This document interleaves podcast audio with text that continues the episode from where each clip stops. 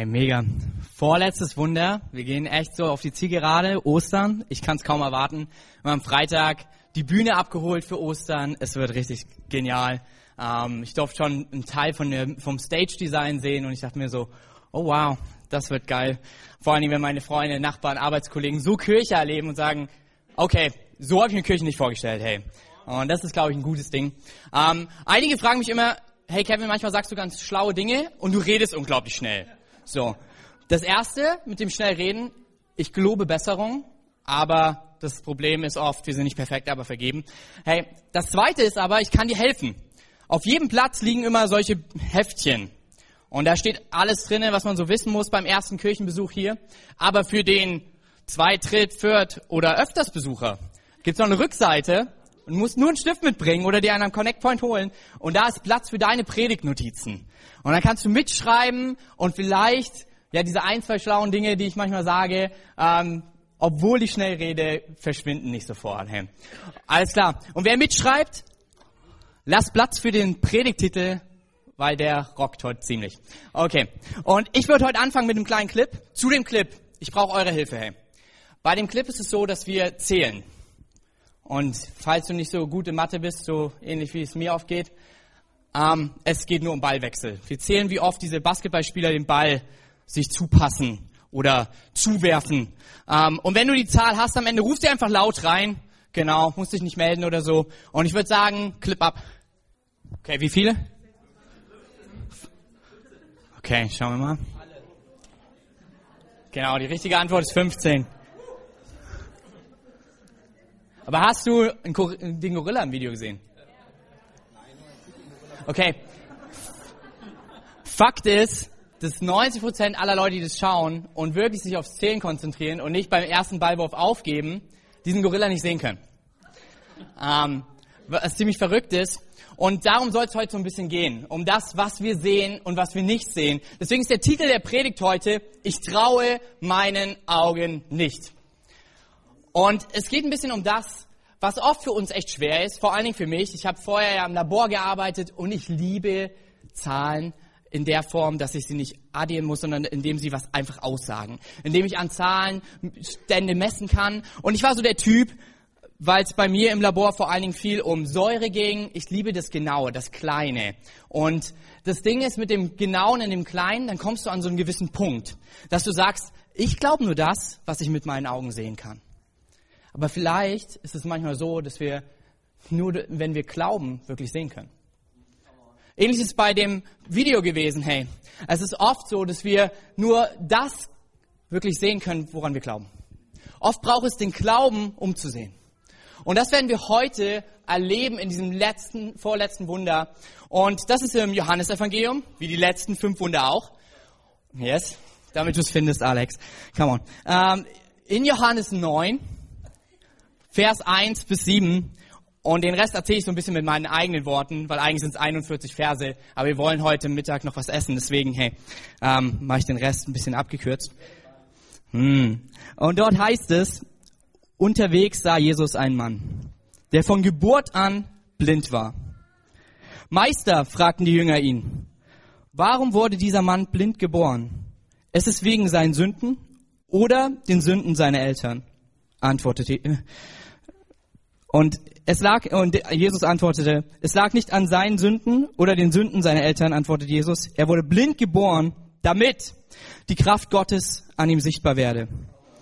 Wir alle müssen die Aufgaben dessen, der mich gesandt hat, rasch erfüllen, der nicht mehr lange und noch, und die Nacht bricht herein, in der niemand etwas tun kann. Doch solange noch, solange ich noch in der Welt bin, bin ich das Licht der Welt. Dann spuckte er auf die Erde, vermischte den Lehm mit seinem Speichel zu einem Brei und strich ihm, dem Blinden, auf die Augen. Daraufhin sagte er zu ihm, geh und wasch dich im Teich Siloa. Siloa bedeutet Gesandter. Da ging der Mann und wusch sich und kam sehend zurück. Den Rest erzähle ich dir so ein bisschen mit meinen eigenen Worten. Ähm, die Leute, die diesen Blindgeborenen kannten, die konnten ihren Augen nicht glauben, weil sie gesagt haben, okay, ich kann nur das glauben, was ich sehe, aber jetzt haben sie es gesehen, dass der, der nicht sehen kann, sehen kann. Und sie fangen an, auf einmal Theorien aufzustellen, ob es wirklich ist, ob ähm, was da passiert ist. Und er geht in den Tempel und erzählt allen davon, hey, Und ähm, ja, sie kommen ins Gespräch, sogar die Eltern müssen her, die leiblichen Eltern. Konnte der wirklich nicht sehen? Und die haben gesagt, ja, der konnte wirklich nicht sehen. Ist es wirklich euer Sohn? Ja, das ist wirklich unser Sohn, der nicht sehen konnte und jetzt sieht. Und dann kommt er so ein bisschen mit den damaligen religiösen Führern, mit den Schriftgelehrten in so einen Dialog, wo sie sagen, okay, gut, das kann schon mal nicht alles ganz mit rechten Dingen zu tun, so gehen, weil im Endeffekt Blindgeborene, die sehen nicht. Und dann sagen sie, okay, eventuell wurde hier ein Gebot gebrochen. Man darf nämlich nicht kneten am Sabbat, haben sich die religiösen Führer gesagt. Und dann hat dieser Typ scheinbar gearbeitet. Und dann sagen sie zu ihm, okay, dann geh nochmal in den Tempel, preis Gott, dass er dich trotzdem geheilt hat, obwohl dieser Heiler scheinbar ein Sünder ist. Und der Blindgeborene sagt, das kann ich mir nicht vorstellen, weil ich weiß nur, dass Gott die Gebete hört von denen, die gerecht sind. Und dann fragen sie nochmal genauer nach, ja, wie hat er das genau gemacht und so. Und der Blindgeborene kommt ganz schnell zu einer Lösung, was hier gerade eigentlich passiert. Und er sagt, sag mal, wollt ihr auch seine Jünger, seine Nachfolger werden? Und sie sagen, nein, nein. Wir sind die Nachfolger Moses, des ersten Teil des Buches, des Gesetzes, die, die alles richtig machen. Und er sagt, okay, ich weiß nicht, was ihr denkt, aber ich weiß, nur, Gott hört nur die Gebete von denen, die auch gerecht sind. Vielleicht ist er ja aus dem Himmel. Vielleicht ist er mehr als ein Prophet. Und es kommt dazu, dass sie ihn sogar rauskicken, also damals aus der Synagoge ausschließen, aus seinen Freundeskreisen ausschließen, die anderen Leute wahrscheinlich Furcht bekommen haben, weil sie gesagt haben, okay, wenn du mit ihm rumhängst, wirst du vielleicht auch noch ausgeschlossen. Und in all dem geht es dann weiter, dass Jesus ihm begegnet. Und Jesus davon erfährt, wie es diesem Mann, den er eigentlich geheilt hat, dem er was Gutes tun wollte, gerade echt schlecht ergeht, weil er zwar sehen kann, aber niemanden hat, mit dem er die Zeit verbringen kann. Und er kommt zu ihm und sagt, hey, sag mal, glaubst du an den Sohn Gottes, den Retter? Ähm, und er sagt, klar würde ich, wenn du mir sagst, wer es ist. Und er sagt, er steht gerade vor dir. Und der ehemals Blindgeborene, nun der Sehende, ähm, er geht auf die Knie und betet Gott an. Und er sagt, ja, ich glaube. Und es ist so interessant, dass ähm, die religiösen Führer daneben stehen und sie das hören und Jesus sagt, hey, ich bin gekommen genau dafür. Ich bin gekommen, damit die Blinden wieder sehen können. Damit die, die nicht zu Gott kommen können, wieder zu ihm kommen können. Und die Führer rasten förmlich aus und sie sagen, willst du etwa sagen, wir sind blind? Und er sagt, das ist nicht das Problem. Das Problem ist, dass ihr blind seid und erzählt, dass ihr sehen seid. Und deswegen seht ihr nicht. Weil es Glaube benötigt, um zu sehen. Und ich glaube, in diesem Text steckt so einiges drinne für uns. Ich habe so drei Punkte rausgearbeitet, die echt etwas in uns und durch uns verändern können. Und ich würde einfach kurz mal beten und dann reinstarten mit euch in diese drei Punkte. Jesus, ich bete, dass du uns unsere Augen öffnest. Und zwar genau dafür, dich zu sehen. Zu sehen und zu verstehen, wer du bist. Und dass du uns Glaube schenkst, da wo es uns vielleicht an Glauben fehlt. Hey, Gott, mich an erster Stelle bei der Sache. Aber ich möchte diesen Glauben der uns hilft zu sehen. Dass wir nicht nur an das glauben, was wir sehen, sondern dass wir glauben, um zu sehen, Gott. Ich danke dir dafür, Jesus. Amen. Und ich möchte durch so drei Dinge durchgehen und das erste ist mit einer Frage verbunden. So, weil ich habe mal gehört, Christen, die christlich groß geworden sind, die lesen dieses Buch halt öfters. Äh, meistens haben sie so einen Jahresplan, dann lesen sie ihn durch und oft sind es die Dinge, die wir für selbstverständlich nehmen, die wir aber eigentlich gar nicht verstehen. Und ich liebe genau diese Dinge, weil ich glaube, Fragen sind vollkommen in Ordnung. Und ich glaube, dass sogar Fragen zu stellen, auch an Gott und sagen, hier kann ich dich nicht verstehen, dass es ihn ehrt. Und ich möchte auf die erste Frage eingehen und nicht mit diesem Blick, oh, sind die Jünger jetzt echt ziemlich blöde, Jesus tut hier gleich ein Wunder, sondern vielmehr, warum sie so denken. So, und da heißt es nämlich, dass sie diesen Blindgeborenen sehen und sie sagen, okay, wer ist schuld? Wer hat Schuld, dass dieser Junge blind geboren ist? War es der Blindgeborene im Bauch selbst? Hat er vielleicht einen Zwilling, hat ihn geboxt oder so? Oder war, ist es die Schuld der Eltern, dass die Eltern solche Sünder waren, dass das Kind mit Blindheit geboren wurde? Und Jesus antwortet dieser Frage und sagt, keins von beiden, sondern damit die Kraft Gottes an ihm sichtbar wird. Und wir rufen oft so dazu, ja, mega, Aber ey, ganz ehrlich, ich verstehe es nicht. Bei mir geht's oft ähnlich wie diesen Jüngern und ich sag mir oft, warum passiert mir so etwas? Wieso lässt du sowas zu? Und ihr müsst die damaligen Jünger verstehen, damals im Talmud, man machte, die religiösen Führer, sie machten Sonderregelungen. Sie machten die Regelung, dass sie gesagt haben, okay, wir müssen alles erklären. Jede Krankheit ist die Konsequenz von Schuld. Und das klingt vielleicht so weit weg im ersten Moment für dich, aber dasselbe tun wir oft auch, tue ich oft auch. Wo ich sage, wenn jemand gut ist, dann wird es ihm gut gehen. Wenn er schlechte Dinge tut, wird es ihm schlecht gehen. Nur dann kommen solche Faktoren in unser Leben und wir wissen nicht, was wir hier antworten sollen. Und die, sie hatten damals eine ganze Liste. Ich habe mal so ein paar Beispiele mitgebracht, wie sie sich erklärt haben, warum ein Kind mit einer Krankheit geboren wird. So, da war es, dass die Kinder taub geboren wurden und da haben sie gesagt, okay, das ist, weil der Mann beim Sex solche schlimmen Dinge gesagt hat, dass er deshalb das Kind bestraft wurde. Das nächste. Warum jemand nicht reden konnte, weil der Mann beim Sex mit der Frau so abartige Dinge getan hat, dass das Kind stumm wurde. Blindheit, meistens weil jemand vor der Ehe miteinander geschlafen hat oder sie haben gesagt, Blindheit, weil das, was sie gemacht haben, Gott nicht ehrt. Und das waren die Ergebnisse, an die damals viele Leute glaubten. Sie sagten, okay, wenn, wenn Leute schlechte Dinge tun, dann passieren ihnen schlechte Dinge. Und Tatsache, es gibt einen kleinen Tun-Ergehen-Zusammenhang in gewissen Dingen. Wenn ich nicht für meine Prüfungen lerne, an alle Studenten, die Note, Jesus ist gnädig, aber du sollst auch lernen, hey, die wird wahrscheinlich schlecht ausfallen. Wenn ich zu, immer zu spät an meine Arbeit komme, es wird wahrscheinlich so sein, dass ich irgendwann gefeuert werde. Aber ich glaube, es gibt Punkte, das sind blinde Punkte. Dinge, wo man es mit dem eigenen Auge nicht glauben kann. Wie kann so etwas passieren? Und ich möchte nicht, dass wir eine Kirche sind, die auf diese Sachen so einfach antwortet. Weil ich glaube, sie fordern heraus. Weil meistens ist es doch irgendwie, dass wir uns gewisse Dinge nicht erklären können. Und ich liebe das an Jesus. Es ist eine meiner ersten Fragen gewesen, bevor ich Christ geworden bin. Ich kam damals in den Rollstuhl, konnte nicht mehr laufen, habe diese Bibel geschenkt bekommen, fing an, in der Bibel zu lesen und ich erkannte so einen, so einen Jesus, so einen Gott, der mich liebt, der heilt, der eine Beziehung mit mir will. Und ich dachte, wow, aber warum tust du mir das an? Warum sitze ich hier mit zwei kaputten Knien im Rollstuhl? Und ich glaube, ähnlich ging es der Familie mit dem Blindgeborenen. Warum tust, lässt du sowas zu, Gott? Warum?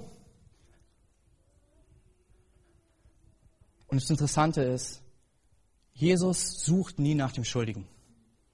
Er lässt diese Frage offen. Und eventuell wird es so sein, dass wir darauf erst im Himmel eine Antwort bekommen. Warum passieren Dinge? Aber ich glaube, das Spiel nach dem Schuldigen zu suchen. Ähnlich was bei mir. Ich dachte mir so, okay, vielleicht, die Ärzte hätten das schneller sehen sollen. Hätten meine Eltern mal gecheckt, ob es in meiner Familie rheumatische Erkrankungen gibt.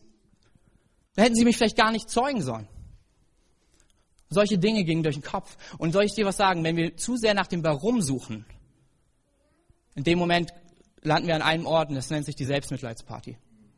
Und sie führt dahin, dass wir frustriert sind, depressiv sind und wir eine wichtige Sache übersehen. Dass es einen Jesus gibt, der sagt, er wurde blind geboren, damit die Kraft Gottes an ihm sichtbar werde. Gott gibt vielleicht manchmal in deinen schweren Situationen kein, wer, wer war dran schuld oder warum ist das passiert. Aber er gibt dir eine Lösung, nämlich er sagt, ich komme und ich heile dich. Ich komme und ich verändere. Ich komme und ich mache neu. Aber meistens macht er es wahrscheinlich anders, als wir es erwarten.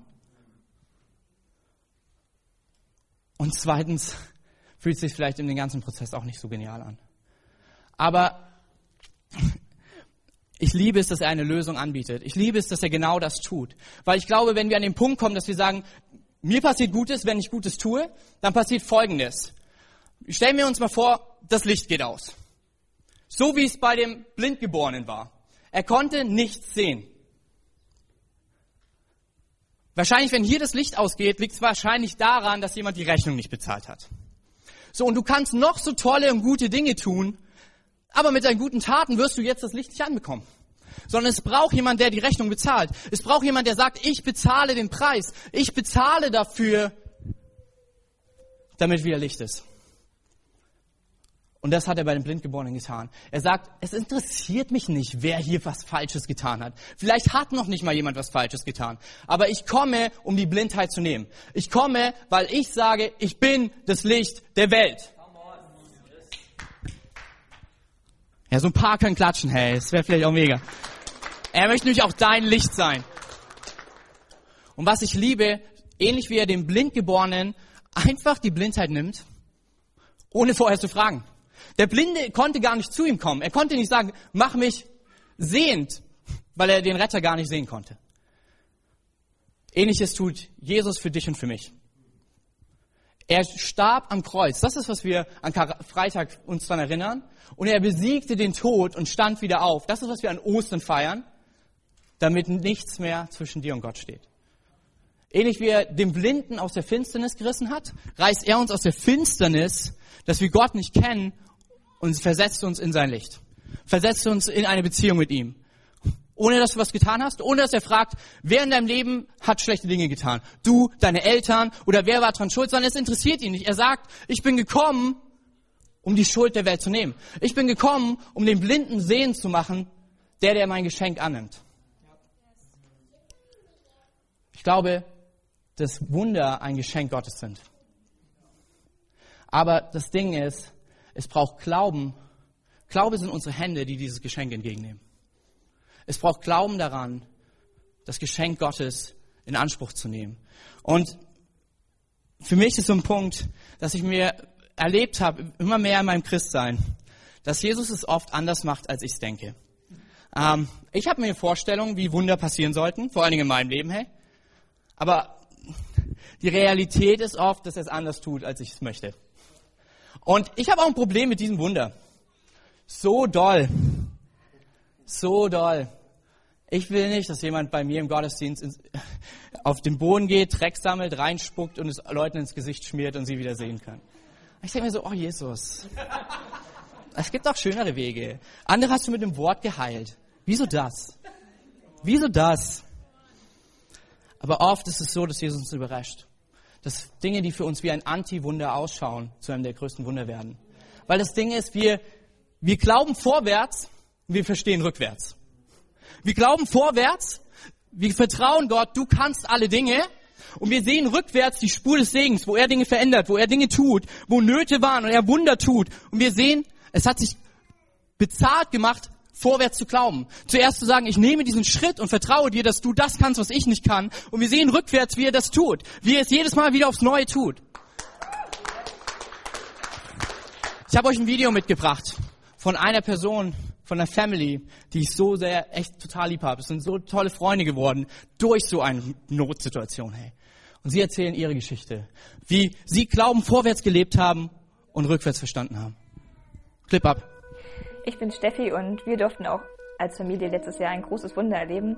Unser Sohn Philipp kam mit einem fünffachen Herzfehler auf die Welt und für uns ist erstmal eine Welt zusammengebrochen, weil wir nicht wussten, wie es weitergeht, wie es Philly gehen wird, ob er das überleben wird, die Operation und die nächsten Monate. Und wir waren eine lange Zeit mit ihm im Krankenhaus und durften aber in dieser schweren Zeit erleben, dass Gott wirklich ein Wunder an Philly getan hat und auch an uns, denn wir durften merken, dass, dass er das Leid genutzt hat, um aus diesen schweren Situationen etwas zu schaffen, was uns zeigt, wie groß Gott ist. Und er hat dafür gesorgt, dass Philly die allerbesten Ärzte hatte, die allerbesten Therapeuten und er hat uns, also wir haben einfach richtig gemerkt, dass er uns Schritt für Schritt durch die schwere Zeit begleitet hat. Und jetzt ist Philly ein richtig aufgeweckter und fröhlicher und richtig super süßer Junge, dem es richtig gut geht. Die Medikamente werden auch Schritt für Schritt abgesetzt und ja, wir merken einfach, dass Gott einfach die Situation genutzt hat, um uns zu zeigen, dass wir nicht alleine sind und dass er uns auch durch die schwersten Zeiten trägt. Und ja, in dieser ganzen Zeit gab es auch einen Bibelvers, der uns sehr geholfen hat und der heißt,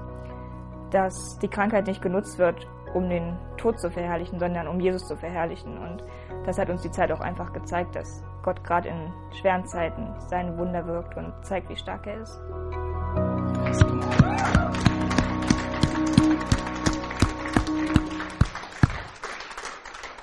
Ich liebe es jedes Mal, wenn ich in die Kirche reinkomme und ich Philipp, den kleinen Philipp sehe von Steffi und Kevin und sehe einfach, dass Gott ein Wunder getan hat. Ey, das ist ein Junge, der richtig smilen kann. Der, der schäkert sogar so ein bisschen mit dir. Und das, das sah damals nicht so aus. Aber es ist, dass wir Glauben vorwärts leben, um rückwärts zu verstehen. Und ich lieb's zu sehen, wie Gott dort etwas getan hat, anders als wir es erwartet haben, hey. Nicht nur, dass er, ja, Philly putz munter lassen hat, also das ist krass, er ist so schnell unterwegs, hey, mittlerweile, ähm, sondern er hat auch den Eltern gezeigt, dass er ein Gott ist, der da ist. Er ein Gott ist, der mit ihnen unterwegs ist. Ein Gott ist, der zu seinen Versprechen steht. Und wir hatten damals echt so ein klares Reden Gottes, wo wir gemerkt haben, hey, lass uns beten dafür. Lass uns beten dafür, weil ich glaube, Gott ist hier noch nicht am Ende. Und es war so verrückt zu sehen, wie, wie es jetzt besser und besser wird. Und das Coole ist, es ist auch noch dadurch eine enge Freundschaft entstanden. Und ich will die drei nicht missen in meinem Leben. Hey, die sind der absolute Wahnsinn. Und du sollst sie unbedingt kennenlernen, wenn du sie nicht kennst. Philly wirst du kennenlernen, weil er wird bald gesegnet hier Ende April. Und das ist für mich ein Zeichen, wo Gott sagt, ich bin noch nicht am Ende. Ich suche nicht, wer Schuld hat. Und lass uns das auch nicht tun als Kirche. Ich glaube, da verbrennen wir uns ganz schön schnell die Finger. Sondern ich komme, um das zu tun, was sie nicht können. Ich tue ein Wunder. Und das Verrückte sind, wenn ich so auf mein Leben zurückschaue, diese Anti-Wunder. Ehrlich, alles, was mit dem Wunder anfängt, das fühlt sich am Anfang nicht an wie ein Wunder. Und auch nicht als der beste Moment in deinem Leben, sondern es ist eher so ein, warum bin ich hier drinne? Warum passiert es mir? Und dann auch noch zu erleben, wie Gott es so anders tut, als wir es oft erwarten. Ich fand es so krass, wie kam hierher, meine Frau hat echt ihren Job aufgegeben, um mehr Zeit einfach in die Kirche zu, zu, investieren, als wir gestartet sind. Und hat dann einen Job bekommen im Einzelhandel. Es war alles cool, war kurz davor, befördert zu werden, ähm, sogar mit weniger Stunden, das was immer so unser Problem war. Und boom. Gott spricht vorher hinein und sagt, hey, ich werde dir einen Job geben, den du dir nicht vorstellen kannst. Ein Job, der wirklich nochmal next level ist. Und Katha dachte, es wäre diese Beförderung. Eine Woche später kommt sie uns nach Hause, weint und sagt, ich bin übrigens jetzt arbeitslos. Toll, wie Gott das alles immer macht. Und wir fingen an zu beten und das Verrückte ist, jetzt arbeitet sie in einem Brautmodengeschäft, was sie nie gedacht hätte, was sie könnte, ähm, weil sie das gar nicht so gelernt hat, liebt ihren Job, macht Träume in weiß wahr, hey, und erlebt, dass Gott wirklich dieses Wunder vorbereitet hatte, aber der Weg dahin anders aussah. Mehr wie so ein Anti-Wunder. Ähnlich war es mit unserer Wohnung. Wir hatten eine richtig gute Wohnung, hey, ähm, rausgesucht. Aber das Ding ist manchmal, wir wollen immer, dass Gott ein Wunder tut und dass er klar zu uns redet. Aber wenn er klar redet, bedeutet das auch, dass er Türen schließt. Dass er Dinge, die er nicht vorbereitet hat, ganz klar abkattet. Und ähnlich war es in der Situation, dass wir von Gott vorher wirklich so ein Bild vor Augen hatten. Ein Bild von, einem, von einer Wohnung mit einem Wohnzimmer mit 50 Quadratmetern, wo wir wirklich unsere, ja, unsere Kirche starten können. Wo wir starten können im Wohnzimmer, Kirche im Kleinen beginnen, ähm, wo Platz ist, wo sich Leute wohlfühlen mit einer offenen Küche. Und ehrlich, ich habe angefangen, dieses Wohnzimmer zu zeichnen, als wir noch in Amerika waren, bevor wir hergekommen sind. Und habe angefangen, dafür zu beten. Aber das Verrückte war, dass wir nach so einer Wohnung gesucht haben und uns immer wieder die Makler ausgelacht haben, die gesagt haben, sowas findest du in der Preiskategorie nie hier in Erfurt, nie. Und wir haben dann irgendwann gesagt, okay, vielleicht haben wir uns verhört, dann nehmen wir halt das nächstbessere, haben was genommen und dann passierte das Ding. Ein Tag bevor wir nach Erfurt gezogen sind, rief die Vermieterin von der Wohnung an und sagt zu uns, ich habe gesehen, dass Sie ja Pastor sind. Ich will keine religiösen Menschen in meiner Wohnung haben. Und wir hatten den Vertrag noch nicht unterschrieben, aber alles eingepackt. Und in dem Moment war die Wohnung weg. Es war als Mann so ein total gutes Gefühl. Wir waren noch bei Freunden unterwegs und ich wusste, den nächsten Tag geht's nach Erfurt. Und ich war ja der, der Katharina dann erzählen darf, so, hey, by the way, wir haben zwar unsere Sachen schon gepackt, aber es gibt noch keine Bleibe. Ähm, und in dem Moment erinnere ich mich an eine Wohnung, die man im Internet nicht sehen konnte. Und habe mich daran erinnert, dass das die einzige Wohnung war, die wir uns nicht angeschaut haben. Und hab, bin früher hingefahren, habe gesagt, Katha, komm dann einfach nach, ich fahre schon mal vor. Ähm, wir haben uns diese Wohnung, äh, hab noch einen Termin gemacht, hatte gleich am nächsten, an dem nächsten Tag einen Termin und komme in diese Wohnung rein und ich sehe ein 50 Quadratmeter großes Wohnzimmer. Und ich frage ihn so, das sind 50 Quadratmeter, oder? Und er so, ja, woher wissen Sie das? Ich so, ist egal, wir nehmen die Wohnung. Ja, Sie haben den Rest noch gar nicht gesehen. Ich so, das ist schon, das ist die Wohnung, die Gott für uns vorbereitet hat, hey. Und ist der Hammer. Das ist genau das, was wir vor, was wir, wofür wir gebetet haben, was Gott uns gezeigt hat. Aber es sah am Anfang aus wie so ein Anti-Wunder. Und vielleicht bist du gerade in so einer Not, wo du merkst, boah, irgendwie entweder habe ich Gott total verhört oder, ey, der kann nichts. Aber vielleicht ist es der Beginn von einem Wunder, wo du merkst, es geht nicht immer unbedingt darum, wie du Dinge willst, sondern vielmehr, wie Gott Dinge möchte. Ich liebe diese Anti-Wunder, weil uns Step by Step im Glauben vorwärts leben klar wird, dass Gott in all dem drin ist. Ähnlich war es bei dem Blindgeborenen. Nachdem er geheilt wurde und die Leute ihn fragten, was denkst du, was das für ein Typ ist, der dich geheilt hat? Sagt er, ich glaube, es ist ein Prophet. Einer, der von Gott echt hört und der von Gott gebraucht wird. Aber im Gehen, im Vorwärtsglauben leben, merkt er im nächsten Gespräch, ich glaube, der ist vom Himmel. Ich glaube, sowas kann kein Mensch. Im letzten Moment begegnet Jesus ihnen in diesem Wunder, nachdem seine körperlichen Augen geöffnet wurden. Und Jesus öffnet ihnen die geistlichen Augen und er sagt, glaubst du an den Sohn Gottes? Und er sagt, ja, wenn ich wüsste, wer es ist, ich würde sofort glauben. Und er sagt zu ihm, ich bin es. Und er glaubt. Vielleicht geht es dir genauso, dass du gerade in der Situation bist, wo du denkst, hier gibt es echt keinen Ausweg. Und Gott sagt, es ist der Beginn einer Reise, wo du erkennst und mehr siehst, wer ich, wer ich bin. Es ist der Beginn einer Reise, wo ich dir Glauben schenke, um zu sehen. Es gibt zwei Befehle in, diesem, in dieser Story, zwei Imperative. Und das ist, dass Jesus zu diesem Mann sagt, geh und wasch dir diese Spucke, Sandspucke aus den Augen. Geh und wasche dich.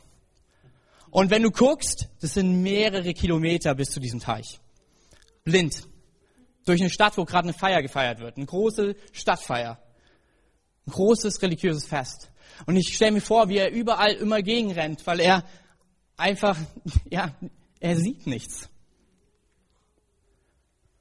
Und ich glaube, und ich habe mich lange gefragt, warum lässt Gott so ein Wunder zu? Warum tut er das nicht einfach so, dass er sagt, hey, nun wisch es dir aus dem Gesicht, ist schon eklig genug, dass ich das so gemacht habe und du kannst sehen. Ich glaube, in dem Moment, und das tut Gott oft auch, in den Momenten, wo wir Nöte haben, stellt Gott Würde wieder her. Er war sein Leben lang hilfsbedürftig. Er brauchte sein Leben lang Hilfe. Und Jesus sagt einfach, geh du. Du kannst es. Geh und wasch dich. Und er kam sehend. Und ich glaube, dasselbe möchte er mit dir und mir tun. Er möchte nicht nur dieses, diese, dieser Not begegnen. Und vielleicht wird es anders aussehen, als du denkst. Er möchte auch alle Emotionen in der Situation begegnen. Und hier der Grund, warum er Dreck und Speichel nahm.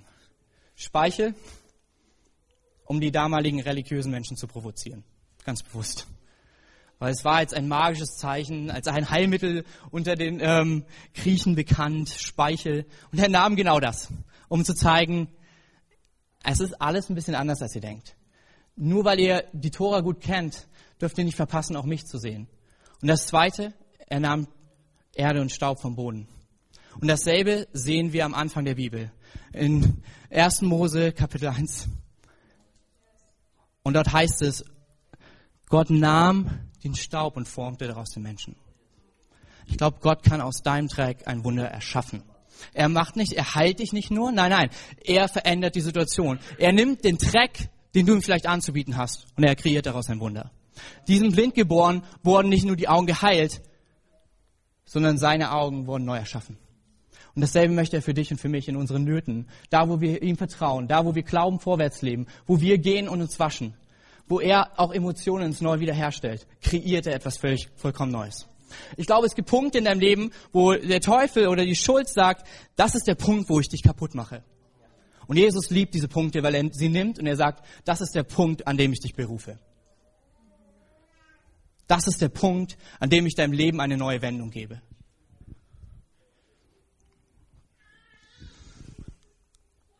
Was wir sehen, ist, dass inmitten diesem Chaos er nicht nur heilt, er nicht nur neu erschafft, Würde wiederherstellt, sondern er beruft.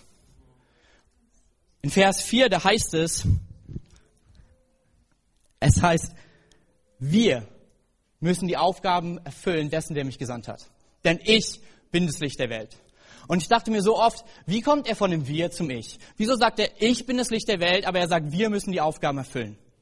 Ich glaube, weil er dir und mir mitten im Chaos eine Berufung geben möchte, nämlich dein Licht scheinen zu lassen. Ich glaube, dass er da, wo du sagst, ja, ich nehme dich als meinen Retter an, dass er in dein Leben kommt, dein Leben verändert, aber er es verändert nicht nur für dich, sondern für viele andere. Ich denke, auch heute ist so ein Tag, wo er sagt, wir müssen die Aufgabe erfüllen. Denn da, wo du und ich Jesus angenommen haben in unserem Leben, da, wo du und ich gesagt haben, ich möchte eine lebendige Beziehung mit Gott, kann es sein, dass viele Wunder durch dich passieren, weil er sagt, ich werde es anders tun, als Menschen erwarten. Ich werde es anders tun, als du vielleicht erwartest. Da, wo du denkst, da schickt er irgendeinen Engel, um, um eine Situation in deiner Family, in deiner Nachbarschaft zu verändern. Und er sagt, ich gebrauche dich. Nur weil du denkst, du bist nicht perfekt. Ich brauche nichts Perfektes, sondern ich bin der, der selbst den Dreck in deinem Leben nimmt und daraus ein Wunder kreiert. Und ich denke, dasselbe will er auch heute mit uns tun. Und wenn du ein Handy, ein Smartphone dabei hast, einfach als Symbolik, kannst du die Taschenlampe rausnehmen. Da, wo du gesagt hast, ja, ich glaube an Jesus. Ja, er ist das Licht in meiner Welt gewesen. Ja, er hat da, wo ich blind geworden war für die Beziehung mit Gott, hat er alles weggenommen und in meiner Finsternis Licht scheinen lassen. Ich glaube, da sagt er zu dir und zu mir, zu uns als Kirche, wir müssen den Auftrag erfüllen von dessen, der mich gesandt hat. Denn ich bin das Licht der Welt und ich lebe in dir. Ich bin das Licht der Welt, damit Menschen sehen. Ich bin das Licht der Welt, damit Menschen verstehen. Ich bin das Licht der Welt, damit Menschen Liebe Gottes erfahren. Ich bin das Licht der Welt, damit Menschen verstehen, dass Gnade ein Geschenk ist und glaube die Hände, die es annehmen. Hey, schau dich um, du bist nicht alleine mit dieser Botschaft. Jesus lebt nicht nur in dir, sondern in vielen anderen auch. Und hey, ich will uns als Kirche ermutigen. Lass uns eine Kirche sein, die scheint die das Licht dieser Welt hinausträgt nach Erfurt und darüber hinaus, nach Jena, Weimar, Ilmenau. Weil wir haben eine gute Botschaft an Ostern. Gott, der Tod konnte Gott nicht halten, er hat ihn überwunden. Der Tod konnte uns nicht davon abhalten, dass wir mit Gott eine Beziehung haben, sondern er hat den Tod überwunden. Dass jeder von uns mit ihm ewig leben kann und das für alle Zeit. Die, die an ihn glauben und annehmen und sein Geschenk der Gnade. Hey, wenn du noch keine Person irgendwie einladen konntest oder so. Es sind reichlich Flyer noch da. Lass uns Leute einladen. Lass uns diesen Ostern nicht diese gute Botschaft alleine feiern, sondern dass viele sie hören und sehen, wie in ihnen das Licht Gottes hineinscheint. Wie er sagt, ich werde das Licht deines Innern, das geistliche Auge wieder anzünden, damit du siehst die Schönheit Gottes.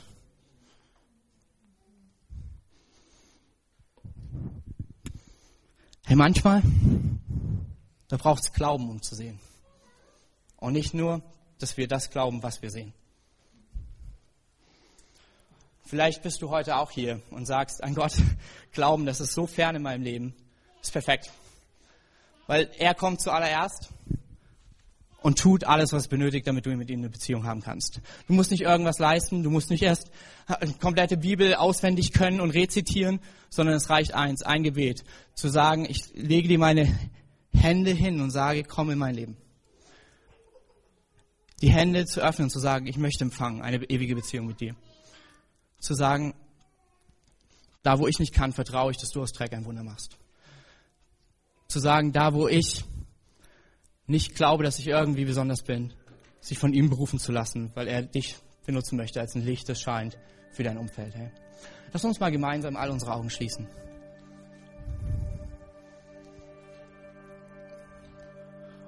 Und vielleicht bist du heute hier und du hast diese lebendige Beziehung mit Jesus noch nicht. Dann bist du da, wo der Blindgeborene war. An einem guten Anfangspunkt. Und er kommt und er hat schon bereits alles getan, was es braucht. Und vielleicht findest du es auch am Anfang ein bisschen komisch. Ähnlich wie der Blindgeborene scheinbar, als er merkte, dass Spucke und Erde in seinen Augen sind. Und dieser Typ sagt, geh und wasch dich und du wirst wieder sehen. Manchmal erscheint uns Gottes Botschaft genauso aber sie hat diese Auswirkung, da wo wir Glauben vorwärts leben, sagen, ja, ich nehme an dein Geschenk, was du hast, dieses ewige Leben.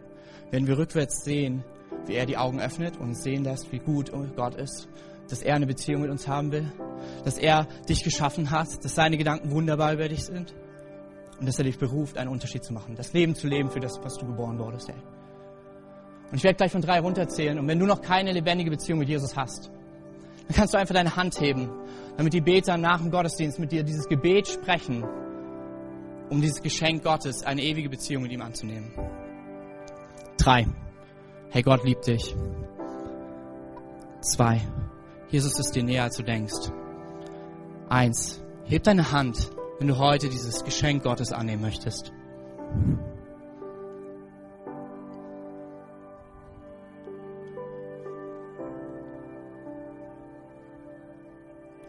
Alright, ihr könnt gerne die Augen wieder öffnen. Und lasst uns gemeinsam aufstehen.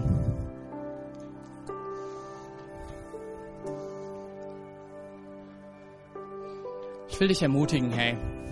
Wir werden dieses Lied nochmal singen. Es geht nur um dich.